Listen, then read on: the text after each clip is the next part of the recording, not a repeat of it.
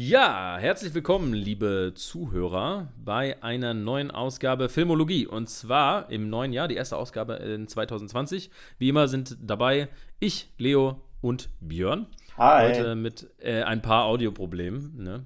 Naja. Aber ähm, naja, das kriegen wir hin. Also, wir haben noch keine zwei Podcasts mit derselben Qualität und demselben Mikrofon-Setup gemacht. Aber ähm, bald, bald Wir, wir drauf. nähern uns der Sache an, auf jeden Fall. Genau, auf jeden Fall. Ähm, ja, ähm, wir wollen einen Jahresrückblick machen, weil jetzt hat ja 2020 gerade angefangen und das Jahr 2019 ist vorbei. Und deshalb ähm, dachten wir, reden wir so ein bisschen über die Filme, die uns so gefallen haben. Äh, wir machen das zu einem Zweiteiler. Und zwar im ersten Teil vergeben wir so in Anführungsstrichen unsere Awards. Also sagen sozusagen, was, was fanden wir, was war vielleicht der beste Schauspieler, was war vielleicht die beste Verfolgungsjagd. Und äh, im zweiten Teil gehen wir dann so über in wirklich die Top 5, äh, die wir dann machen wollen. Was nicht einfach war dieses Jahr, muss nee, man sagen. wirklich nicht. Also ich glaube, für den ersten Teil, das ist ja wirklich was, wo wir einfach, das sind die Filme, über die wir reden wollen und dann der zweite Teil ist die harte Arbeit. Genau, die Ein- wirklichen Entscheidungen. genau, weil es ist Kunst. Kunst ist ein Wettkampf. Genau. genau. Ähm, ja, das Jahr 2019, ich muss sagen, so jetzt äh, als kurzes Intro, ähm, so in der Rückschau, so von Filmen her, war es besser, als ich irgendwie es gefühlt habe während des Jahres. also, Ja. du, was ich meine? Ich glaube, was ich jetzt im Rückblick viel gedacht habe, ähm, ist, dass es paradoxerweise eigentlich für mich ein schwaches Jahr war, was Blockbuster anging. Weil jetzt, wenn ich so zurückdenke, eigentlich nur einer wirklich raussticht. Was Genau, fangen wir, fangen wir doch vielleicht ja. gleich mal an mit äh, bester Blockbuster. Was, was, was, der beste Blockbuster, da sind wir uns eigentlich einig, oder? Ja, ist- ist Endgame. Avengers Endgame, ja, Ja. Also absolut, das war einfach der Hammer. Also, und du hast recht, es ist eigentlich Endgame und danach, ansonsten ist nicht viel, ne? Also es Ja, war, eigentlich lange, lange nichts. Also Captain Marvel, definitiv. war am Anfang des Jahres, Und, ja. äh, Wo, wo ich aber auch sagen Home. muss, äh, Captain Marvel mochte ich nicht so, also ich mochte ihn, aber ich, er hat mich nicht so richtig umgehauen irgendwie. Ich glaube, weil mittlerweile dieses Superhero-Origin-Ding einfach auch ein bisschen ausgelutscht ist. Ja, also es ist auf jeden Fall keiner, wo ich so sagen würde, das ist so ein äh, For the Decade. Der ist auch, also, also der ist auch nicht mal nah an meine Top 10 oder so rangekommen. Genau, und Spider-Man Far From Home hatte ich auch sehr viel Spaß mit. Aber auch da würde ich sagen, so, das ist ein sehr guter Blockbuster, aber sonst nichts. Und abgesehen Mhm. davon, äh, wir haben ja jetzt äh, einen ganzen Podcast über, Über Star Wars Star Wars aufgenommen, aber abgesehen davon, da ist echt nicht viel. Und das, also, was mich aber auch wieder dazu gebracht hat, mal darüber nachzudenken, was eigentlich so ein Blockbuster ausmacht, weil der einzige andere Film, wo ich so sagen würde, das ist halt, also John Wick 3 habe ich noch drüber nachgedacht. Aber das ist Mhm. halt, das fühlt sich für mich auch nicht wie ein Blockbuster an, so richtig. Ja, ja, das stimmt, Alter. Der, Ja. der hat irgendwie trotzdem noch so ein Indie-Feel, finde ich. Ja, und ich meine, die, die Serie hat ja auch, also ich würde jetzt nicht sagen Indie angefangen, aber also es haben ja schon viele Leute irgendwie gesagt, dass John Wick ein sehr ähnliches Feeling hat wie so diese Straight-to-DVD-Actionfilme, die Bruce Willis jetzt dreht. Mhm. Nur ist er halt einfach sehr, sehr, sehr, sehr gut dabei. Ja. das stimmt. ähm, ansonsten, Dark Phoenix war nix. Absolut. Also eigentlich dachte man ja jetzt, dass es der letzte Teil der äh, X-Men-Franchise ist, aber jetzt kommt ja anscheinend New Mutants doch in die Kinos, ne? Mhm. Also der ja eigentlich äh, tot geglaubt war. Äh, Der wird dann der letzte Film in der X-Men-Franchise. Also Blockbuster, würde ich sagen, ähm, sind gar nicht so durchgehauen. Dafür einer halt richtig. Ne? Avengers Endgame ist der finanziell erfolgreichste Film aller Zeiten geworden. Mit äh, 2, Komma noch was ähm, Milliarden, die er gemacht hat. Richtig krass. Ansonsten das Jahr dominiert von vielen guten Indies, muss ich sagen. Und ich Ja. äh, muss auch generell sagen, für mich nicht so irgendwie, auch nicht ein Breakout-Film, wo ich sage, das ist definitiv der beste Film von 2019. Es wird auch dann in der zweiten Folge nochmal spannend. Aber viele Filme, die alle sehr ähnlich von der Qualität sind. Aber auch alle sehr gut. Das Gefühl hatte ich auch. Also ich habe ähm, ich hab mich richtig gefreut, dass wir uns für die äh, nächste Folge auf eine Top 5 geeinigt haben, weil ich dann nur fünf Filme in ein festes Ranking machen musste. Ich habe dann nämlich dann alles, was danach kommt, in so zwei Tiers gemacht, wo ich so gedacht Mhm, habe, okay, mhm. Tier 1, jeder von diesen hätte Platz 6 sein können und Tier 2, jeder von denen hätte Platz 10 sein können, weil ähm, Ja, es ja. dann da aufhört. Und ähm, das sind tatsächlich ziemlich viele. Also meine Honorable Mentions in der nächsten Folge werden äh, einen Moment brauchen. Lang sein. ja, bei mir auch. Also ich habe auch Filme rausgekickt, wo ich nicht gedacht hätte, dass ich die rauskicke. Ich habe äh, in den letzten zwei Tagen noch fünf Filme, die 2019 gemacht wurden, geguckt. Mhm. Und einer davon äh, ist dann tatsächlich auch in meinen Top 10 gelandet. Aber dazu später mehr. Fangen wir erstmal mit unseren Awards an. Ich würde einmal ganz klassisch anfangen. Beste Schauspieler oder beste Darstellung. Da würde ich vielleicht einmal so die einzelnen Performance raussuchen. Ich würde sagen, dass wir danach vielleicht nochmal über bestes On-Screen-Pärchen reden, also so, ein, so, eine, so eine Doppelspitze sozusagen im mhm. Film. Gab es viel, hatte ich den Eindruck, sehr viel. Ja. Ähm, genau, aber erstmal beste Darstellung eines einzelnen Schauspielers. Also was, wen hast du da so äh, im Kopf, Björn? Also da habe ich auch sehr viele tatsächlich, wo ich mhm. dann mhm. das auch aufgeteilt habe in so, also Level 3, was so, ha, wow, so ein Hingucker war für mich. Mhm. Ähm, mhm. da habe ich äh, ein paar drin, da würde ich jetzt nicht alle von sagen, weil ein paar davon später noch kommen, aber zum Beispiel Robert Downey Jr. in Endgame fand ich ähm, Stimmt, einfach ja, ja. sehr beeindruckend. Der hat, mhm. finde ich, echt mhm. wirklich viel da rausgeholt. Und das ist halt auch so ein Ding, wo ich ja finde, dass Endgame die größte Stärke davon ist, dass der, dass der diese zehn Jahre, elf Jahre MCU so gut irgendwie in einen Film bringt. Und genau mhm. das macht Robert Downey Jr. auch mit seiner äh, Tony Stark-Rolle. Mhm. Und das andere wäre, äh, die andere war dann äh, Caitlin Deaver in Booksmart. Mhm. Ah, ähm, den habe ich leider nicht gesehen. Ja, Booksmart ist großartig und äh, mhm. äh, sie spielt halt äh, Amy und ja, also also ich kann Booksmart nur empfehlen und sie spielt halt dieses äh, dieses Mädchen, sie ist äh, lesbisch, hat aber noch nie Sex gehabt und das ist so mhm. ihr Arc, also ist ja so quasi eine eine Suche nach einer Party. Mhm, mhm ja, das ist so ihr, ihr Arc und sie macht das echt unglaublich gut. Dann mein nächstes Level sind halt diese, die, also es sind hauptsächlich wirklich junge Schauspieler, wo ich denke, das ist echt so was, wo ich denke, ja, die, die haben wirklich was gezeigt. Mhm. Ähm, da würde ich halt irgendwie Taron Egerton nennen aus Rocketman. Oh ja, der war richtig Elton gut. John, mhm, mhm, mhm. der war richtig gut. Ähm, Aaron Paul in El Camino, Constance Wu in Hustlers. Ja. Ähm, Florence Pugh in Midsommar. Sie war richtig gut. Florence Pugh. Ich habe den, den, Eindruck, das ist das Jahr von Florence Pugh, weil sie war letztes Jahr, als sie das äh, Jahr so ein bisschen beendet mit Outlaw King, was so eine, einer der ersten Rollen waren, wo man sie so richtig wahrgenommen hat. Dann, ähm, genau, Midsommar. Dann ist sie jetzt in Little Women, der bald rauskommt. Dann war sie in Fighting with My Family, den ich nicht gesehen habe. Ähm, und jetzt mhm. nächstes Jahr in Black Widow. Also die legt jetzt echt eine steile Karriere hin, hat man den Eindruck, Florence. Ja, also und ich meine, Little Women habe ich auch viel ähm, unglaublich Positives mhm. über ihre Rolle gehört. Und äh, eine Person ist tatsächlich aus einem deutschen Film, was ähm, super selten ist für mich. Äh, Henriette Confurius in Golden Twenties. Da kann ich bestimmt später auch noch an. Okay. Aber es geht ja um die besten Schauspieler. Und da habe ich acht Leute, zwischen denen ich mich ei, kaum ei, entscheiden ei, kann, weil das alles für mich Karriere definierende Performances sind und mhm. ich es unglaublich hart finde, wenn man mich dazu zwingen würde, mhm. was ja, glaube okay. ich, der Punkt hier ist, ähm, würde ich sagen Brad Pitt, weil es für mich echt das Jahr von Brad Pitt war. Ja, in Ad Astra und in Once mhm. Upon a Time in Hollywood. Er ist einfach mhm. genial in beiden. Ja. Ähm, ja. Aber ja, also Ad Astra habe ich auch noch viel zu, zu sagen, glaube ich. Once Upon a Time mhm. in Hollywood genial. Aber für mich, also einfach auf der Liste sind halt auch noch Christian Bale für Le Mans 66, ja. Leonardo DiCaprio für Once Upon a Time in mhm, Hollywood, mhm. Scarlett Johansson für Marriage Story, mhm. Lupita mhm. Nyong'o für Us, oh, ja, Steven Yeun für Burning, mhm. John Jung-so für Burning und Jennifer Lopez für Ramona in Hustlers. Und da denke ich auch, da, das ist wirklich, das sind wirklich acht Personen, finde ich, die in diesem Jahr unglaublich Gutes gezeigt haben. Also ich habe einige auf der Liste, die du auch hast, auch, ähm, aber ich, ich würde noch hinzufügen, also Adam Driver in Marriage Story, auf jeden Fall, mhm, fand ich absolut großartig. Ja. Ähm, fand, ich glaube, ich fand Adam Driver sogar noch besser als Scarlett Johansson in dem Film tatsächlich. Mhm. Ähm, Eddie Murphy in Dolomite is My Name, den habe ich jetzt vor kurzem gesehen. Der ist mhm, richtig ja. gut auch. Eddie Murphy, äh, der war ja eine Zeit lang ziemlich abgesunken, aber ähm, in dem Film finde ich ihn absolut großartig. Ähm, Olivia Coleman in The Favorite, der ja Anfang des ja. Jahres rauskam in Deutschland. Also die hat ja auch den Oscar ja, dafür gewonnen, weil der in den USA ja letztes Jahr rauskam. Schon Worte auch noch.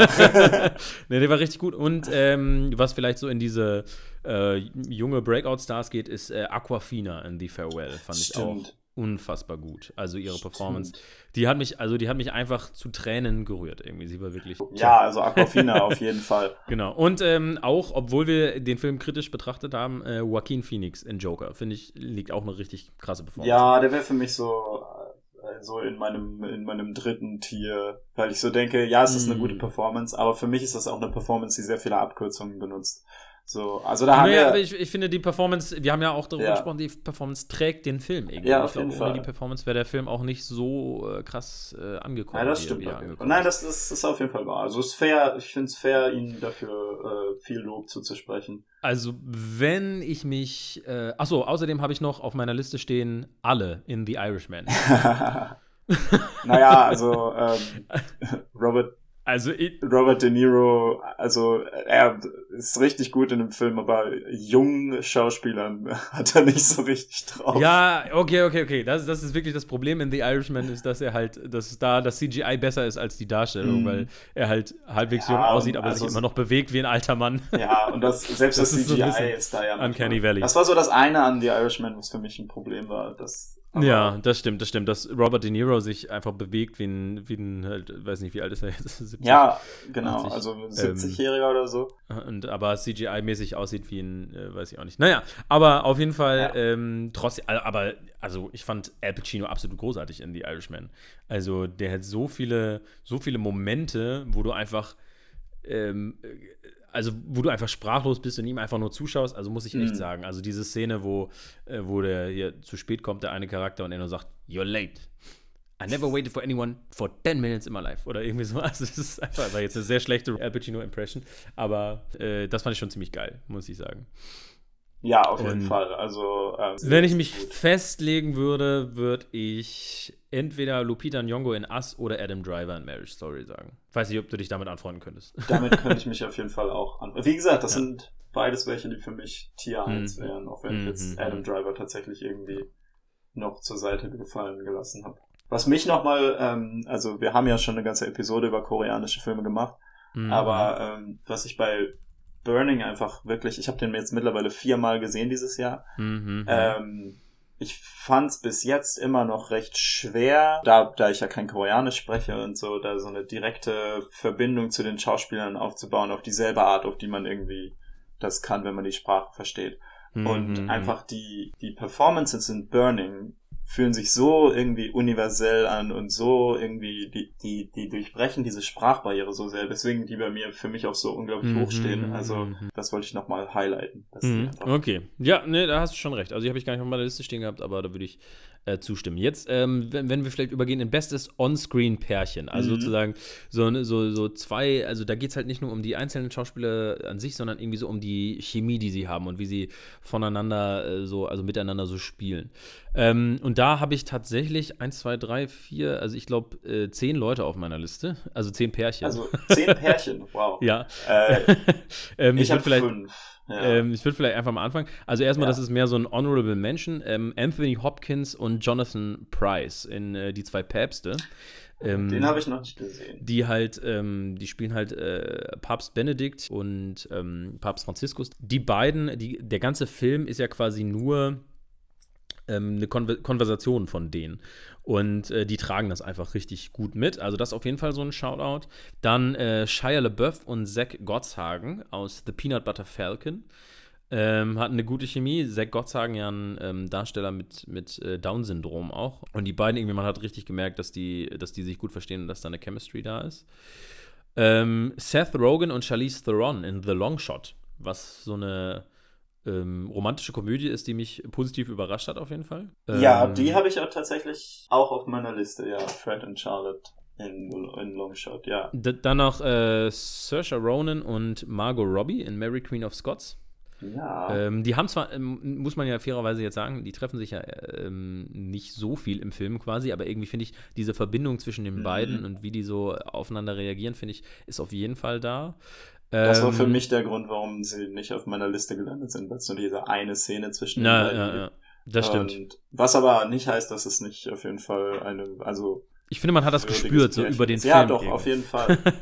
genau. Und, Und ich ähm, meine, diese eine Szene, da machen sie ja nur wirklich unglaublich viel draus. Also es ist ja. Mhm, mhm.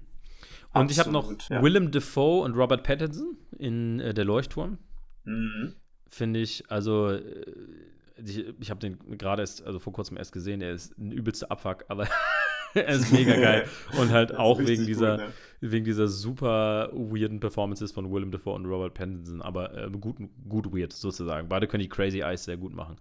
Ähm, ansonsten Robert De Niro und Al Pacino in The Irishman, finde ich, haben wunderbar funktioniert irgendwie. Gut, aber da, wo ich dann so richtig sagen würde, dass das sind wirklich die, die mich wirklich beeindruckt haben, sind einmal Jennifer Lopez und Constance Wu in Hustlers. Mhm. Die haben richtig gut zusammen funktioniert. Adam Driver Stimmt. und Scarlett Johansson in Marriage Story, finde ich, haben dieses Ehepaar wunderbar dargestellt. Also man hat das wirklich, man hat jede Sekunde von dieser Beziehung geglaubt, fand ich.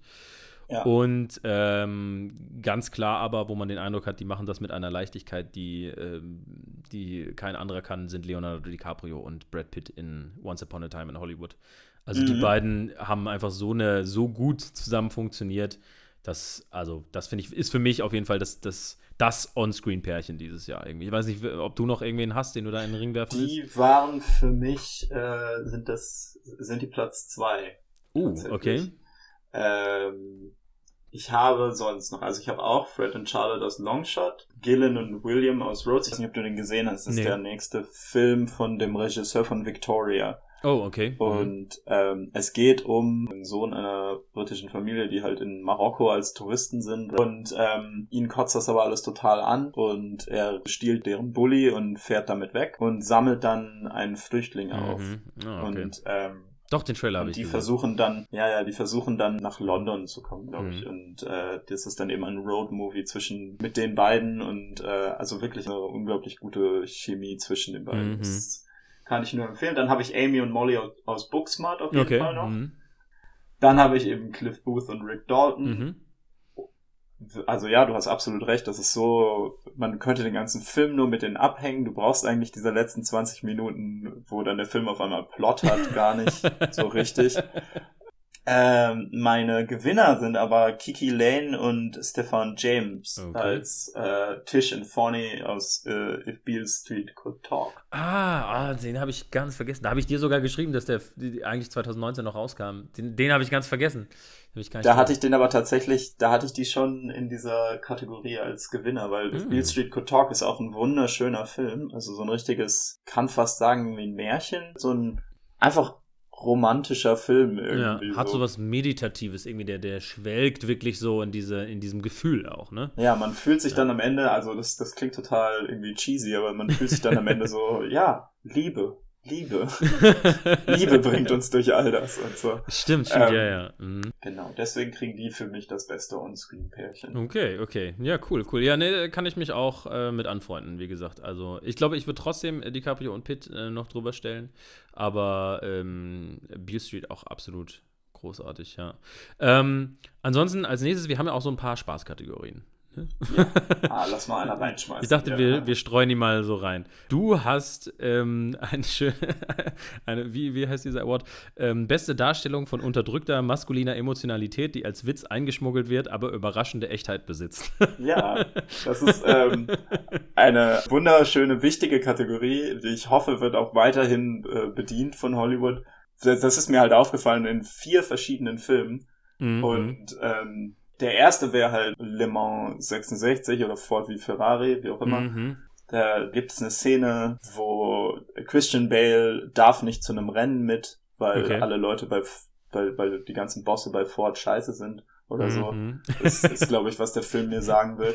Und äh, dann ist er halt alleine in diesem Workshop, wo sie an diesem Auto werkeln und hat das Radio an aber es sind halt noch andere Leute da. Und mhm. die gehen dann irgendwann, mhm. aber die ganze Zeit fragen die Leute, hey, willst du nicht das Rennen hören und so? Und er sagt immer, ach nein, nein, ist okay, wir können Musik hören, bla bla bla bla bla. Mhm. Und sobald alle weg sind, schaltet er halt das Rennen an, schaltet es wieder aus, dann kommt irgendwann seine Frau und ist halt einfach so, ah, du willst doch das Rennen hören, bla bla bla, und schaltet es einfach an. Und es ist so ein unglaublich schöner Moment, aber die ganze Zeit fühlt man sich so witzig, weil Christian Bale ist einfach so so sympathisch spielt. Aber das ist noch der irgendwie der dramatischste von diesen Momenten. Mhm. Angel Has Fallen. Der okay. dritte Teil in der Has Fallen Trilogie mit okay, Ich hätte nicht Butler. gedacht, dass der in unserem äh, Beste des Jahres 2019 vorkommt. ich auch aber nicht. ja. Aber ähm, der hat mich ja tatsächlich irgendwie massiv positiv überrascht. Mhm. Und der endet damit, also ich habe jetzt keine besonderen ähm, Probleme damit, diesen Film zu spoilen. Ähm, dieser Film endet damit, dass Gerard Butler und äh, sein Vater. Die beiden kommen über den Film zu der Realisierung, dass sie vielleicht Therapie brauchen. okay. Und dann gehen sie am Ende vom Film zusammen in Therapie. es ist eine sehr irgendwie witzige Szene, es ist irgendwie sehr schön, aber es ist auch wirklich so ein Ding, so, wo die beiden einfach über ihre trockene, harte Maskulinität hinweg wachsen müssen. äh, genau. Der nächste ist dann aus Frozen 2. Okay. Ähm, es ist dieser Moment, wenn, wenn Christoph, also da, der, der, der hadert die ganze Zeit damit, dass er versucht, Anna einen, einen Heiratsantrag zu machen. Und, ähm, mhm. und er ist irgendwie die ganze Zeit versaut und Anna dann immer wieder halt Elsa hinterher rennt, weil halt große Abenteuer passieren und mhm, was weiß ich, mhm. Magie und, und so weiter und so fort. Und äh, dann äh, ist er so alleine im Wald und ist einfach traurig und es ist eigentlich echt so, hm. Und dann mhm. ist dann auf einmal so ein, dann, dann singt er nochmal so ein kurzes Reprise von seinem Song aus dem ersten, irgendwie Reindeers are better than people. Mhm. Und, ähm, und dann spricht auf einmal sein Rentier wirklich, beziehungsweise, also wer weiß, und sagt ihm halt, dass es okay ist, dass er sich, dass er traurig ist und dass, er, dass seine Gefühle irgendwie würdig sind und dass er das, dass es okay ist sich irgendwie von Anna alleine gelassen zu fühlen.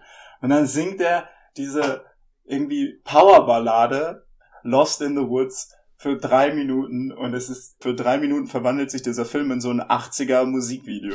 So die ganze Zeit mit irgendwie mit so, mit so seinem Floating Head halb transparent drüber gelegt okay. und so und dann irgendwie teilweise so, ähm, irgendwie er, wie er mit sich selbst harmonisiert in so einem äh, Queen Bohemian Rhapsody Style, so, so, und so. Es ist so witzig. Und aber auch, ich habe auch einfach so gedacht, ist einfach ein unglaublich schöner Moment auch so, dass er einfach so sich zugesteht, so, ja, ja, ja. Ja, ich fühl, ich, ich kann das jetzt für mich akzeptieren und das ist auch was, was irgendwie äh, fair ist, das heißt, diese Gefühle Da funktioniert fühle. irgendwie, also das heißt, da merkt man schon, es kommt so langsam so ein äh, Gegenentwurf zur toxischen Maskulinität mhm. rein. Was schade ist, ist dann, dass halt Frozen 2 als Film dann ähm, diese Plotline eigentlich ziemlich direkt fallen lässt ja, ja. und das am Ende einfach sich so auflöst, aber ähm, fand ich einen sehr schönen Ansatz. Und der beste für mich, die I Deserve Love Szene in Longshot. wenn, wenn Charlize Theron mit, äh, mit dem kanadischen Premierminister tanzt, Seth Rogen steht am Rand und ist einfach total irgendwie unsicher und, und sagt sich dann immer wieder selbst, I deserve love. Und es fühlt sich so an wie irgendwie das, die, die ernsteste Schauspielerei, die Seth Rogen jemals gemacht hat. Und dann aber direkt unterbrochen davon, dass es halt dann irgendwie äh, die Assistentin von Charlize Theron steht da direkt neben ihm und er muss das dann sofort wieder verstecken. Aber ähm, aber ich fand das einfach, das war auch so ein Moment, wo ich so gedacht habe, ha, ich weiß nicht, ob ich das vorher schon mal so gesehen habe. Und ja. es fühlt sich so an, als ob da viele Filme noch so das Gefühl haben, sie müssen das nochmal so ein bisschen verstecken unter Humor, aber ähm, also an sich sind wir auf einem guten Weg. Äh, das waren für mich Momente, wo ich wirklich gedacht habe, es sieht nach einem, es fühlt sich nach einem anderen Weg an. Genau, Longshot kriegt den beste Darstellung von unterdrückter maskuliner Emotionalität, die als Witz eingeschmuggelt wird, aber überraschende Echtheit besitzt. Award von mir. ja, sehr schön. Schön. ähm, ein Award, den habe ich noch auf die Liste geschrieben, und zwar ist das der SPD Award. Und äh, der SPD Award geht an den Film, dessen Anfänge groß waren, der mit der Zeit aber immer weiter abfällt, ähm, bis man ihn nicht mehr so richtig ernst nehmen kann und er dabei einen großen Vertrauensvorschuss verspielt. Und mhm. der, genau, der diesjährige SPD Award äh, geht an Glass. Ähm, weil äh, Glass, äh, mit Glass ist genau das passiert. Ähm, das ist ja für Leute, die es nicht wissen, Glass ist sozusagen der dritte Teil in dieser Unbreakable-Trilogie. Also der erste Unbreakable, der zweite Split, der dritte ähm, Glass. Und Unbreakable fand ich großartig. Split äh, fand ich als Psychologe fragwürdig, aber als äh, Cineast ah. äh, sehr geil. Und ähm, deswegen, als dann Unbreakable und Split rausgekommen waren, habe ich gedacht, so, oh, die beiden waren richtig geil, jetzt könnte ähm, Glass richtig was werden. Und er fängt auch richtig gut an mit Bruce Willis, wie er so äh, anfängt, äh, Crimefighting ernst zu nehmen und äh, das zu machen und so. Und der erste Kampf ist auch cool. Und dann kommen sie in das Asylum, das ist erstmal auch noch interessant. Und dann irgendwie, äh, ja, fällt der Film aber immer weiter ab und mit jeder Szene denkst du irgendwie so, ach nee, das ist jetzt wieder, er ist ja von M. Night Shyamalan und man kann es erwarten eigentlich, aber der hatte diesen Vertrauensvorschuss einfach, weil Unbreakable und Split äh, so gut waren irgendwie. Und Mhm. äh, Glass. Also ich hatte ja wirklich keine großen Erwartungen mehr an Glass. Und, ich schon. Ähm, ich, also ich war nicht enttäuscht, weil halt einfach, keine Ahnung, also für mich war schon am Anfang so der Bruce Willis Fight, wo man halt sieht, ähm, dass, dass halt, dass er halt, er hat eine Kapuze auf, damit Bruce Willis nicht am Set sein muss und so, dass das alles ein Stuntman machen kann. ich fand das trotzdem geil. Ähm, aber äh, ja, also für mich war das halt so ein Ding, wo ich halt wieder so gedacht habe, ah ja, Bruce Willis kommt für ja, einen Tag ans Set und da muss es das Aber sein, ich- ich- so. und alles andere müssen alles andere müssen Stand-ins machen. ich hatte äh, hohe Erwartungen an Glass. Ich weiß es auch nicht. Aber ähm, naja. Auf jeden Fall, der kriegt den SPD-Award, definitiv. Ähm, Den finde ich sehr gut. genau. Ähm, genau. Ansonsten, ähm, wir hatten es, glaube ich, den Spuls nochmal zurück Award genannt. Für Ja. ähm, die beste Szene oder den besten Moment quasi des Jahres. Ähm, vielleicht machen wir abwechselnd. Was, was hast du da äh, unter anderem? Also ich habe ja vorhin schon über die I Deserve Love Szene in Longshot Mhm, gesprochen, mhm. die ist bei mir da dabei, Ja. ich die unglaublich gerne mochte. Dann habe ich, äh, weil ich einfach so denke, wir sollten es schon hin und wieder erwähnen, äh, die Portalszene in Endgame Oh ja. und auch die Szene, wo, wo Steve Rogers äh, Thors Hammer Ja, die beste Szene des Jahres, Mann. Captain America schwingt Thors Hammer. Captain America, der beste Avenger, by the way, wissen alle. Ähm, ah, war großartig. ich, war, ich wäre fast im Kino aufgestanden und hätte meine Arme hochgerissen, weil ich diesen Moment so unfassbar hammergeil fand. Also, Also ja, das ist deine Nummer eins. ich glaube, ja. also bei mir ist dann jetzt am Ende nochmal richtig knapp geworden, weil Okay. ähm, also ich hatte noch auf jeden Fall äh, den, den Burning, Mhm. ähm, wo sie in der Mitte vom Film äh, einfach auf dieser Farm sind und Hammy tanzt und, Mhm, äh, mhm. und Ben und äh, die beiden unterhalten sich und es ist äh, einfach so eine unglaublich hypnotische Szene, wie die gedreht ist, ist einfach perfekt. Mhm. Also wirklich. Ähm, und dann habe ich eigentlich nur zwei Szenen, die da noch drüber stehen. Aber ja, was hast du noch so? Ich habe auf jeden Fall noch Jennifer Lopez läuft in Zeitlupe in eine Bar Mhm. rein, in Hustlers. ja, Also, auf jeden Fall. ähm, ich könnte. das hätte für ich, mich der. der ganze Film sein können, ja. Ja, genau. Also einfach mit diesem riesen Fellmantel, wie sie reinläuft und sie sieht einfach aus wie der übelste Boss auf diesem Planeten. Also Jennifer Ja. Lopez, wie sie in Zeitlupe, also vor allen Dingen, die, der kostet das ja auch aus der Film, ne? Da gibt es irgendwie fünf Sequenzen, wo sie das macht oder so. Mehr Genau. sogar. Und es ist aber absolut großartig und es wird nie alt. Ähm, auch wie sie da Constance Wu in ihrem Mantel so, ähm, so in ihren Mantel lässt und dann so mit ihr kuschelt und sagt, komm her, Baby, so nach dem Motto, er ist einfach Mhm. fantastisch. Genau, das hätte ich noch da.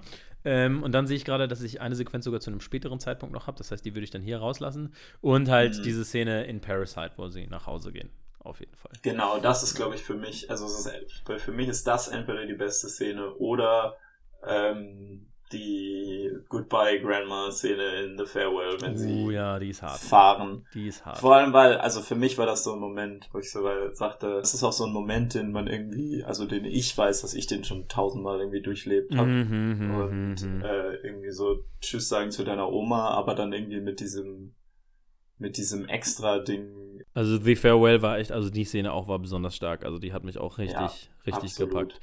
Aber ja, ich glaube, für mich ist es immer noch die die die Stairs-Szene in Parasite, Parasite. wo sie richtig, also genau in der Mitte vom Film, sie gehen aus dem reichen Viertel zurück in ihre Kellerwohnung und es ist einfach diese diese perfekte Metapher, wo sie noch auf der Hälfte vor so einem Müllberg Ja, anhalten. ja, ja. Und dann kommen sie nach Hause und alles ist überflutet und es ist einfach diese, dieser Moment, der die ganze Message von diesem Film einfach so in, in so, was sind das denn? Zwei Minuten oder so, Mhm. perfekt zusammenfasst. Perfekt zusammenfasst, ja, auf jeden Fall. Und ähm, also ein absolutes Meisterwerk. Ja. Und ich habe jetzt letztens noch ein, äh, so ein Video-Essay gesehen, was noch über eine ganz andere Szene in Parasite geredet hat, diese äh, eine Montage in Parasite. Mhm. Von Nerdwriter ist das Video, glaube ich. Ja. Genau, genau, genau. Und ich habe so gedacht, Mann, dieser Film ist so gut. Der ist richtig gut. Parasite ist der Das Hammer. stimmt, das stimmt. Ähm, ansonsten, äh, Honorable Mention auf jeden Fall ein paar Szenen in The Irishman fand ich auch richtig gut. So diese Your Late-Szene, über die wir vorhin halt geredet haben, Mhm. äh, die fand ich auch richtig klasse. Also die kam, die ist, glaube ich, sogar zur Hälfte, zumindest die erste Hälfte davon ist auch ähm, auf YouTube Irgendwie, ähm, Ja. die ist echt nicht schlecht. Genau, nächster Award, nach dem Spul nochmal zurück Award, der hat er nicht gesagt Award. Und zwar Mhm. an die beste Line quasi, also so, so eine Line, an die wir uns irgendwie erinnern können. Ja, hau mal was raus. Ja, also, ähm, auf jeden Fall, was ich, das ist eigentlich keine gesprochene Line, aber was mir sehr äh, gut gefallen hat. Ähm, also in Dolomite is my name. Da spielt ja Eddie Murphy, Rudy Ray Moore, so ein Comedian äh, slash ähm, Actor, Producer, was auch immer. Mhm. Und äh, Dolomite, das ist dieser Charakter, den Rudy Ray Moore so ähm, halt als alter Ego hatte, sagt halt immer, ich werde das jetzt nicht so gut können wie Eddie Murphy oder Rudy Ray Moore, sagt immer, Dolomite is my name and fucking up motherfuckers is my game. Und ähm, das, schlecht. die Line ist halt, also die Line kommt halt locker irgendwie gefühlt 50 Mal irgendwie vor in diesem Film. Aber was dann noch besser war, war in den Credits, und das ist jetzt nicht wirklich ein Spoiler, äh, das ist ja quasi ein Biopic über Rudy Ray Moore oder wie er halt äh, diesen Film Mhm. Dolomite äh, gemacht hat. Und äh, am Ende kommt halt dieses typische, ähm, wo dann so die Schrift kommt, die erzählt, wie die Geschichte weiterging, quasi, ne? Und dann ist es, keine Ahnung, bla bla bla, wind to be, bla bla bla und so, ne? Und Ja. äh, bei Dolomite ist eben die letzte Line einfach, Rudy Ray Moore continued to fuck up motherfuckers till the day that he died. und das, das fand ich einfach so genial, ähm, weil Ja. das so eine richtig schöne Parodie auf dieses typische Biopic-Ding war. Ja, Dolomite is my name hat auf jeden Fall, das ist auch so ein Film, wo man richtig so die Freude irgendwie Mhm. an dem Film Genau. fühlt. Auch Ähm, von allen, die den gemacht haben. Ansonsten, ähm, der, äh, habe ich, den hat er nicht gesagt, Award noch an, ähm, außer The Irishman ähm, von Al Pacino auch, you always charge a guy with a gun. With a knife, you run away. So, you charge with a gun, with a knife, you run. das, Stimmt. den Die war sehr gut. Auch richtig gut, ja. die Ja. hat mir auch echt gefallen. Genau, und meine beste Ähm, Line spare ich mir jetzt erstmal noch auf, weil äh, Ja. das einfach die richtige Antwort ist und ich gucken will, ob du auch die richtige Antwort hast oder Äh, ob du falsch liegst. Meine, meine Antwort ist richtiger wahrscheinlich. Nein, keine Ahnung. ähm, also für mich, ich habe so ein paar, wo ich einfach so gedacht habe, also ähm, aus, äh, aus Scary Stories to Tell in the Dark, Mhm. ein Film, wo ich einfach so gedacht habe, ja, der macht Spaß, das ist irgendwie so ein guter Horrorfilm für Kinder Mhm. oder beziehungsweise für junge Teenager, die ihren ersten Horrorfilm gucken oder so. Mhm. Da passt der echt ganz gut drin. Aber es gibt eine Line da drin, ähm, wo ein, wo einer von den, von den Jungs irgendwie mit seiner Schwester redet, die dann, die dann gerade im Bad ist und dann knallt sie die Tür vor Mhm. ihrem, vor ihm, vor seiner Nase zu. Und äh, er hat eine Banane in der Hand und du hörst nur von der anderen Seite der Tür, hey, my banana!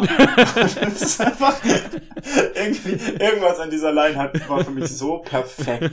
Einfach. Okay. Und ich musste so lachen im Kino. Mhm. Dann habe ich aus äh, Hustlers ähm, dieser Moment, wenn Ramona und äh, Destiny irgendwie so merken, dass es jetzt zu Ende ist und äh, Ramona sagt jetzt zu ihr dann, we were hurricanes, weren't we? Ja, stimmt. das fand ich unglaublich stark. Moment, ja. Äh, I Love You 3000 fand ich richtig. Oh ja, oh nein, ich hab's vergessen. süß. Oh Gott, ja. Mhm. Oh. Äh, dann habe ich äh, irgendwie zwei aus Captain Marvel. Mhm. wo ich einfach, ähm, also einmal diese ganz am Ende, äh, I have nothing to prove to you, Mhm. fand ich einfach so richtig schön. Ja, ja. ist so ein richtig schöner Moment, ähm, wenn sie dann einfach Yonra äh, einfach, ja, einfach erledigt, ohne irgendwie ihm noch ein bisschen Respekt zu geben oder so. Und dann dieses, das ist also auch so eine Line, die für mich so komplett diesen Enthusiasmus, den irgendwie Brie Larson da reinsteckt. Mhm. Äh, dieses Higher, Further, Faster, Baby. Mhm. Das, keine Ahnung, das ist so in mir hängen geblieben. okay. Aber für mich, meine irgendwie best Lieblingslines in diesem Mhm. Jahr kommen aus dem anderen Film, der zu der Zeit raus war, Alita Battle Angel. Was? Und Okay. zwar, ja, das, das hast du nicht erwartet, was? Nee, habe ich nicht. Hab ich nicht. Gotcha. Ähm, es gibt diese Szene, wo, wo Alita in so eine, in so einen Untergrund, in so eine Höhle reinspringt Mhm, quasi mhm, und da gegen diesen riesen Cyborg kämpft mhm. und komplett auseinandergenommen wird, weil sie einfach nicht, nicht stark genug ist und äh, dieser Cyborg ist so unglaublich gefährlich. Mhm. Und die ganze Zeit saß ich da und habe so gedacht, ja gut, aber ich meine, da sind ja noch die ganzen anderen Charaktere, die da jetzt gerade noch oben waren und äh, irgendwer wird jetzt schon kommen und sie retten, weil es halt, weil sie halt ein Cyborg ist und sie verliert irgendwie einen Arm, dann verliert sie zwei Beine Mhm, und so weiter und dann ist mhm. sie wirklich nur noch ein Körper mit einem Arm und einem Kopf. Und du denkst so, jetzt ist der Moment, hier, ne, Deus Ex Machina, jetzt wird sie gerettet. Und weil Gruishka, dieser riesen Cyborg, hat dann so einen ganzen Monolog, so, dann sagt sie einfach, fuck your mercy und gibt ihm noch richtig einen mit und sticht ihm mit dem Arm ins Auge und ich so, das habe ich einfach nicht erwartet, dass sie das so weit ziehen. Und das war einfach richtig cool. Ja. Aber meine Lieblingsline Mhm. ist am Anfang von dieser Sequenz, wenn sie diese, äh, das ist die Line, I do not stand by in the presence of evil. Wo, wo dieser riesen Cyborg reinkommt und sie einfach sagt, nein, ich, ich kämpfe jetzt gegen den. Mhm, mhm. Und die hatte für mich so massive so Wonder Woman Energie. ja, so ein- okay, ja, ja. Ja, ist mir egal, ob es ein bisschen cheesy ist. Mhm. Es ist einfach, es ist einfach wahr. Okay. So. Und ähm, eben auch so ein Ding, wo ich sagen muss, also ja, das ist auch Alita, diese ganze Rolle ist für mich auch mit so viel Enthusiasmus gespielt, dass mich, mich, ich mich einfach unglaublich in diese Lines und in diesen Charakter verliebt habe. Aber Also Björn, du liegst trotzdem falsch. Das ist nicht die beste Ja. Line des Jahres. da die bin ich jetzt gespannt. Die beste Line des Jahres ist äh, von dem Film, äh, der 2017 eigentlich rausgekommen ist im Ursprungsland, aber 2019 erst in Deutschland ausgestrahlt wurde. Und zwar Mhm. geht die Line, ich muss sie leider übersetzen, weil sie auf Afrikanisch gesprochen wird. Ah, My ja. mother was struck by lightning on the night I was born. I had to fight my way out of her charred body. Und zwar ist das die Line von dem Charakter Sepoko aus dem Film Five Fingers for Marseille. So eine Badass-Line. Habe ich in meinem ja. Leben noch nicht gehört. Der Typ sagt, Der seine Mutter wurde vom Blitz Charakter. getroffen und er ist aus ihrem verbrannten, toten Körper rausgekrabbelt. Und das ist die Ah. beste Line des Jahres 2019, Björn. Es tut mir leid. Alita in allen Ehren. Du hast auf jeden Fall recht. Du hast auf jeden Fall recht. Ähm, Die Line ist so gut, dass Björn und ich tatsächlich ähm, aus dieser Line heraus einen Ja. Song über Sepoko geschrieben haben. Ähm, und äh, den könnt ihr auch auf YouTube sehen. A Man Named Sepoko heißt der. Und wenn wir schon bei Sepoko sind, muss man auch sagen, Björn, was auch immer du als bester Bösewicht angegeben hast, ist falsch, denn Sepoko aus Five Fingers for Marseille ist der beste. Bösewicht. ähm, ich hatte da tatsächlich lange drüber nachgedacht und habe irgendwie, hab den irgendwie komplett gar nicht mehr im Wir Kopf haben einen gehabt, Song über ihn geschrieben. Das stimmt, absolut. Ich, ich wundere mich gerade total, aber ich hatte halt gedacht so, ja, Thanos in Endgame ist irgendwie nicht mehr so nicht mehr so nicht mehr so im Mittelpunkt wie in Infinity War war so, also der nicht. Zero in John Wick 3 finde ich sehr cool, aber auch der irgendwie nicht. Moses Randolph in Motherless Brooklyn ist auch ziemlich äh, interessant Mhm. und Motherless Brooklyn ist finde ich auch ein sehr guter Film. Ein Film, in dem Bruce Willis tatsächlich schauspielert, was ich auch lange nicht gesehen habe. Ausnahmsweise mal. Ähm, auch wenn es nur für eine kurze Zeit ist, weil naja, ne, man kann den Mann ja nicht übertragen. Ja. Äh, du hast absolut recht, Sepoko ist äh, Nummer eins, aber was ich noch reinwerfen würde, ähm, ist Rose the Hat aus Dr. Sleep. Ein Okay. Film, den nicht genug Leute gesehen haben. das ist die ähm, Shining-Sequel quasi. genau, das The Shining Sequel. Und Rebecca Ferguson spielt Rose the Hat und sie ist absolut großartig in dieser Rolle. Aber du hast absolut recht, es war eine kriminelle Oversight von mir, Sepoko irgendwie zu vergessen. Ja. Und äh, du hast recht, das ist der beste Villain. ähm, Ich Genau. würde jetzt noch, wo wir, wo ich jetzt eben schon über meine Liebe zu Alita geredet Mhm, habe, würde ich mhm. dem auch noch eben schnell einen Award geben, und zwar den bester Film, über den wahrscheinlich bald niemand mehr reden wird. okay. Award. Da hatte ich, ähm, das ist für mich Alita Battle Angel. Ich hatte auch über das, das Aladdin Remake hat für mich auch viel, also das ist so ein, der beste Film, über den wahrscheinlich bald niemand mehr reden wird, ist ein, ist ein Award für Filme, die eigentlich richtig solide sind und eigentlich Mhm. richtig Spaß machen. Aber, ähm, die wahrscheinlich bald in Vergessenheit geraten werden. Ja, ich Und, muss, ich äh, muss sagen, ich teile deine Liebe für Alita nicht. Er hat mir nicht, hat mir nicht gefallen, der Film. Also, das ist, es tut mir Ja, leid. Vielleicht müssen wir da nochmal ein Streitgespräch darüber führen.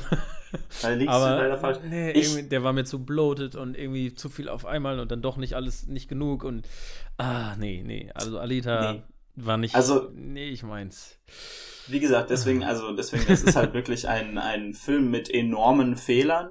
Mhm. Oder irgendwie, oder, oder sagen wir mal, sagen wir mal, äh, äh, Ungereimtheiten. Sachen, wo- ja, genau. Mhm. Das stimmt absolut, aber für mich hat der Film einen richtigen Charme, der ist, der ist mit so viel Liebe gemacht, irgendwie, dass mir, also ich, ich, ich, ich finde den immer noch schön. Ich, und ich möchte unbedingt irgendwie mehr Filme in diesem Universum. Ähm, der Film ist leider auch gefloppt. Das heißt, wahrscheinlich wird es nicht passieren. Aber, aber meine Hoffnung ist, James Cameron, wenn er jetzt mit Avatar 2 dann wieder Geld macht, dass er dann sein, dass er vielleicht dann nochmal sagt, so, hey, ich kann hier einfach mal 300 Millionen reinstecken. Let's go. Machen noch einen. Ja, das, ähm, äh, das könnte natürlich sein. James Cameron macht ja letztendlich einfach immer, was er will. Ähm, mhm, ich finde ja. tatsächlich, ähm, für mich äh, habe ich den Award, als du ihn aufgeschrieben hast, so interpretiert, ähm, welcher Film es wirklich verdient hätte, lange in der Conversation zu bleiben. Gut, du meinst ja jetzt, dass es bei Alita so ist. Äh, kann man, sei mal dahingestellt. Na, aber also. aber ähm, für mich geht der Award an Mary Queen of Scots weil ich finde, ähm, das war ein absolut großartiger Film. Den, den habe ich wirklich, wirklich geliebt. Und äh, ich finde, das ist ein Film, der wirklich auch ähm, stark feministisch ist, so in seiner Message und das auch richtig gut macht, eine tolle Bildersprache hat, aber weil halt eben zeitgleich mit The Favorite rauskam, ist er echt mhm. so ein bisschen untergegangen, weil dann hattest du halt zwei ja. über irgendwie britische Königin und ich finde, Mary Queen of Scots verdient all the love, weil die Performances sind großartig, die Regie ist großartig. Ich finde, das ist so ein toller Film, über den, über den niemand redet irgendwie. Der ist nicht mehr in Conversation. und das finde ich ist, äh, ist ähm, ja, ja, verbrecherisch quasi, ja, diesen Film. Das ist eine, eine liberale Auslegung der ursprünglichen Intention von diesem Award, aber ja.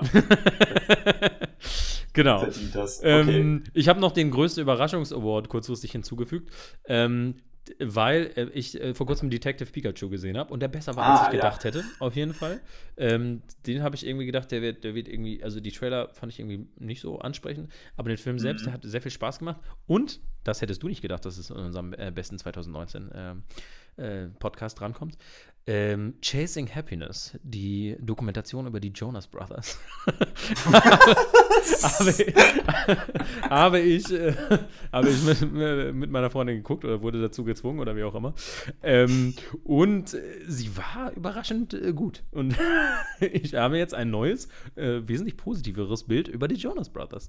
Also, hey, ich bin ja sowieso der Meinung, dass all diese Disney-Stars, das sind eigentlich, das sind alles talentierte junge Leute. Ja, und äh, die, die, da zeigt man auch nochmal den Werdegang und da sieht man halt auch wirklich, wie Disney die quasi erstmal irgendwie gerettet hat, aber dann dieses Disney-Image denen auch geschadet genau. hat und so. Und das fand ich äh, hochinteressant. Also natürlich ist es trotzdem so ein bisschen sehr dramatisierend und äh, ja. stellt die da, als wären das ähm, die größten äh, Künstler ähm, des Jahrhunderts. Aber ähm, ich war doch überrascht, wie äh, interessant ich doch Chasing Happiness fand. Also jetzt auch nicht die aber beste Doku 2019, find, aber für mich eine ja. große Überraschung auf jeden Fall. Ich finde ja auch zum Beispiel, dass, ähm, dass irgendwie Nick Jonas in diesem Jumanji-Film mhm. total charmant ist. Also der hat jetzt keine großen Rollen in ja. denen, aber. Aber was ich äh, auch nicht wusste, zum Beispiel, Nick Jonas ist tatsächlich mehr so der Kopf von den äh, Jonas Brothers. Ich dachte immer, das wäre Joe Jonas. Aber tatsächlich, der, so der, das kreative Mastermind hinter den Jonas Brothers ist eigentlich Nick Jonas.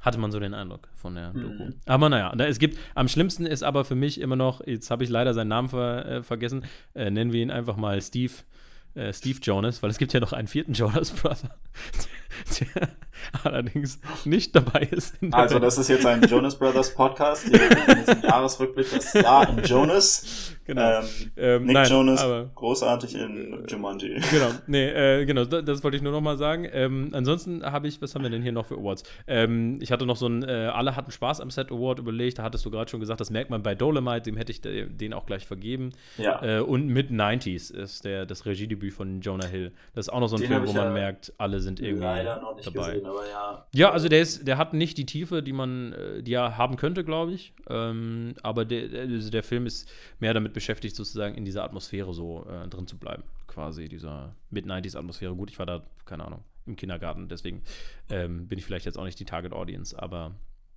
ähm, mhm. Doch, man fühlt es auf jeden Fall schon. Und also ich glaube, für jemanden, der so geskatet hat in den 90s und so, ist es so ein Film, der so richtig äh, einem richtig am Herzen liegen kann. Ja. Ähm, genau, ich hätte ansonsten noch ähm, beste Performance eines Twilight-Darstellers, weil wir ja ähm, gerne Filme lieben, anstatt sie zu hassen und alle hassen auch Twilight und mehr. Äh, Twilight-Filme sind auch schlecht, aber sie werden mehr gehasst, als sie sollten und gerade die Hauptdarsteller kriegen da echt viel Shit für und deswegen ja, wollen wir noch gerade weil die jetzt auch wirklich interessante Karrieren genau aufgebaut für haben, mich äh, geht der auf jeden Fall an Robert Pattinson für äh, in ähm, der Leuchtturm The Lighthouse äh, mhm. Da war er richtig gut drin. Äh, er hat tatsächlich auch in dem Netflix-Film The King einen französischen König gespielt und spricht dort Englisch mit einem französischen Akzent. Und es ist okay. eine der witzigsten Sachen, die ich 2019 gesehen habe. Ist Robert Pattinson ähm, mit äh, Akzent, wie er über den kleinen Penis von Timothy Chalamet redet.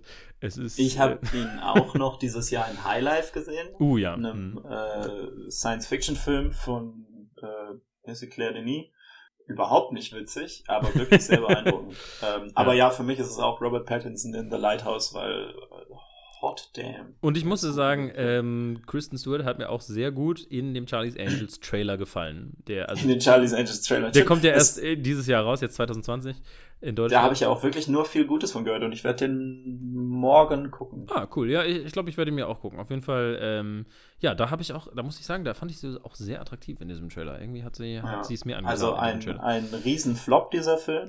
Aber ähm, genau, jetzt nach allem, was ich von so den Kritiken gehört habe, ist das mhm. auch so ein Film, wo offensichtlich alle richtig viel Spaß dabei hatten. Ich äh, genau. hatte noch einen äh, Award reingebracht und zwar beste Choreografie. Und ja. ähm, ich weiß nicht, ob du ihn als Gesamtfilm ähm, Award verstanden hattest. Ich hatte ihn mehr so als, als Sequenz Award verstanden. Okay, ja. Ähm, ähm, der, für mich ist dann einmal ist dann halt äh, Rocketman mhm. ganz oben mit dabei. Da finde ich besonders ich, die Szene mit dem Song Rocketman. Also diese ja, Suizidszene, ja, die dann irgendwie in so ein äh, wunderbar choreografiert, richtig schön. Die oder tatsächlich äh, Goodbye Yellow Brick Road. Mhm, ähm, stimmt auch gut. Am Ende. Gut dargestellt. Wo dann alles nochmal zusammengebracht wird, mhm. finde ich mhm. unglaublich stark, auch weil es mit Bernie Taupin anfängt und dann mit ihm mhm. weitergeht. Äh, Burning hat, hat mehrere Tanzszenen, die absolut großartig sind. Aber keine von denen involviert ähm, 300 Millionen Messer und Äxte. Und deswegen geht der Award an John Wick. Ja, auf jeden, auf jeden Fall. Also ich hatte auch, ähm, ich habe immer bestimmte Sachen aufgeschrieben, also bestimmte Szenen, also da halt eben mhm. die Suizidszene in Rocket Man. Ich finde auch den, diesen Tanz-Kampf am Ende von Wir, also Us. Ähm, oh, ja, ja, ja. Richtig, Stimmt. richtig gut. Ganz tolle Choreografie fand ich, auch mit der Musik. Ähm, dann fand ich tatsächlich, ähm, gibt es eine Tanzszene auf dem Ball in The Favorite wo mhm. ähm, Stimmt, alle in ja.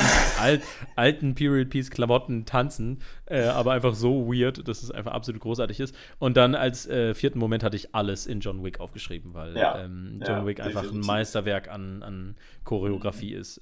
Ich wollte jetzt gerade sagen, wenn wir noch gerade bei Rocketman und Musikfilmen mhm. sind, dann mhm. habe ich noch den beste Award in meiner Rock-Ikone, nicht du, Bohemian Rhapsody ähm, Award. Der geht dieses Jahr ganz klar an Rocketman. Ja. Es gab auch äh, Dokumentationen über äh, Aretha Franklin zum Beispiel und so. Mhm. Und es kommt ja jetzt auch bald ein Film über Aretha Franklin, aber ähm, ja. die, die sind auf jeden Fall auch dabei. Äh, da habe ich auf der Liste außer Rocketman aber halt auch noch jeden anderen Film, der jemals gemacht wurde. Und nicht Bohemian Rhapsody ist. Und dann lange nichts. und auch nicht Bohemian Rhapsody. Das ist ganz wichtig. Äh, Bohemian Rhapsody ist ein schlechter sagen, Film. Ja, Björn ist nicht begeistert von Bohemian ähm, Rhapsody. I hate it. Wir werden niemals einen guten Queen-Film kriegen, weil Bohemian Rhapsody existiert. Ja. Und genau, das ist, uh, this, this was my TED Talk. Thank you. Ja, ich fand schön auch einen, äh, einen Film, wo ich jetzt nicht wirklich einen Award gefunden habe, äh, um mir eine Ausrede zu geben, darüber zu sprechen.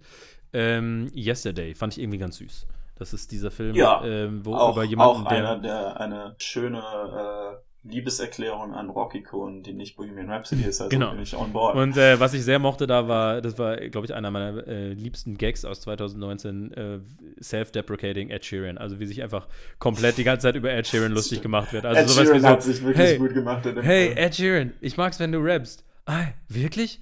Nein, Mann, überlass es lieber uns Brüdern. Oder halt so, warum hast du aus Hey Jude Hey Dude gemacht? Ach Mann, das war der blöde Ed Sheeran. das ist auch wirklich, also, also einfach Ed Sheeran in diesem Aufnahmestudio, der das vorschlägt, dann denke ich so, boah, Ed Sheeran, ey, das ist, also nicht mal, ich finde es nicht mal, dass sie sich dann nachher alle darüber lustig machen, das ist mega witzig, aber alleine, dass er sagt so, ja, das kann ich wohl machen dass er sich für dafür hergibt. Ich mochte halt auch, äh, auch die Szene stimmt, das wollte ich eigentlich gerade bei ähm, die besten Momenten, äh, den Momenten nochmal erwähnen.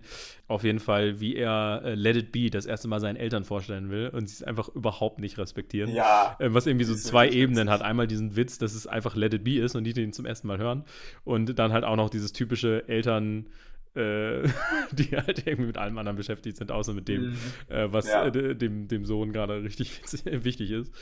Ja. Ähm, Genau, das äh, fand ich auch äh, sehr schön. Mir fällt auch gerade ein, der Streit in Marriage Story ist eigentlich auch so eine Szene, die, äh, die richtig äh, krass war. Dieser, diese eine große Streitszene, genau. Ähm, ja, also ich habe sonst auch nicht mehr so, äh, was ich noch hatte, war beste Szene einer Disney-Franchise, bei der Menschen mit übernatürlichen Kräften gemeinsam ihre Kräfte kombinieren, um einen großen Bösegewicht mit überdimensionalen Kinn zu besiegen haben. Der geht natürlich ganz klar an Wreck-It Ralph 2, wo die ja. äh, Disney-Prinzessinnen ihre Kräfte, ihre Kräfte. Ja, Wreck-It Ralph 2 war auch dieses Jahr, ne? Ja, ja, ja ich, ich meine in Deutschland auf jeden Fall. Genau, und ansonsten, achso, was ich vielleicht nur sagen würde, ist die beste äh, Verfolgungsjagd. Und zwar mhm. ähm, einmal der ganze John Wick-Film. Mhm. ist da nominiert. Aber spezifisch natürlich die The Villainess inspirierte Motorradszene. Szene, genau, mit den, mit den Messern. Ähm, dann das Rennen von den Enten in The Favorite, wo, ja. die ganzen Adeligen daneben stehen und sie anfeuern. Ähm, es ist gut, dass du noch The Favorite so aufbringst, weil das ist echt ein Film, der, ich habe ihn jetzt lange nicht gesehen. Aber ja, der ist ja sehr früh im Jahr rausgekommen. Ja. Und ähm, im Peanut Butter Falcon gibt es eine schöne Verfolgungsjagd, die ist gar nicht mal so aufregend, aber da fährt er mit so einem Boot, äh, da, da jagen die sich mit Booten und da gibt es diese Szene, die normalerweise du nur in Autoverfolgungsjagden hat, wo irgendein Charakter, der halt dann vorne ist und gejagt wird, irgendwo reinfährt und da seinen Motor ausmacht und sich dann da versteckt. Und äh, das war da halt mit einem Boot. Und das hatte ich vorher so noch nie gesehen. Das fand ich irgendwie besonders. Mhm. Und was ich absolut fantastisch fand, war die Sequenz in Ad Astra, diese auf dem Mond. Diese Verfolgungsjagd ja, mit den Piraten. Cool. Die war wirklich, die hat einem einfach so das Herz stehen gelassen. Das, die wollte ich einfach auf jeden Fall noch mal noch mal erwähnt haben. Ja. Aber das ist so, dass, dass die, der Jahresrückblick von uns, ich glaube. Sollen wir dann, äh, ich würde sagen, wir küren dann jetzt noch den besten Film von 2018. Ach so, ja, genau. Also quasi in der Jahresrückschau sozusagen. Ähm, welcher Film bleibt einem im Gedächtnis? Noch genau. ein Jahr, nachdem sie rausgekommen sind. Gut, dann genau. äh, können wir den besten Film 2018. Ähm, äh, ich glaube, wir sind uns einig, oder? Äh, wenn du Into the Spider-Verse denkst, dann ja. Dann sind wir uns einig, ja. Into the Spider-Verse. Äh, harter Contender war natürlich äh, Catch Me oder Tag, wie er auf Englisch heißt äh, die Komödie. Ja. Sehr nah dran, äh, der beste Film 2018. Sehr gut. Sehr gut. Ja. äh, also mal ganz ohne Witz, also wenn man sich, wenn ich mir die Liste so angucke, dann ist äh, letztes Jahr auf jeden Fall besser für Blockbuster gewesen, weil ich hatte mhm. noch Mission Impossible Fallout, Avengers Stimmt. Infinity War, First mhm. Man und Black Panther auf der Liste ja. hatte. Das sind aber tatsächlich alles Filme, die ich dieses Jahr nochmal rewatcht habe. Ja. Into the Spider-Verse habe ich nicht nochmal geguckt, weil ja, ich ja. einfach keine schöne Blu-ray davon finde. Ich habe sie. Ja, aber ich will doch einfach nur ein Steelbook oder sowas. Ja. Sony. Ich why, weiß, why ich, ich like habe that? ein Steelbook, das ist aber ausverkauft und ich habe, ähm, ja. glaube ich, 40 Euro dafür geblecht.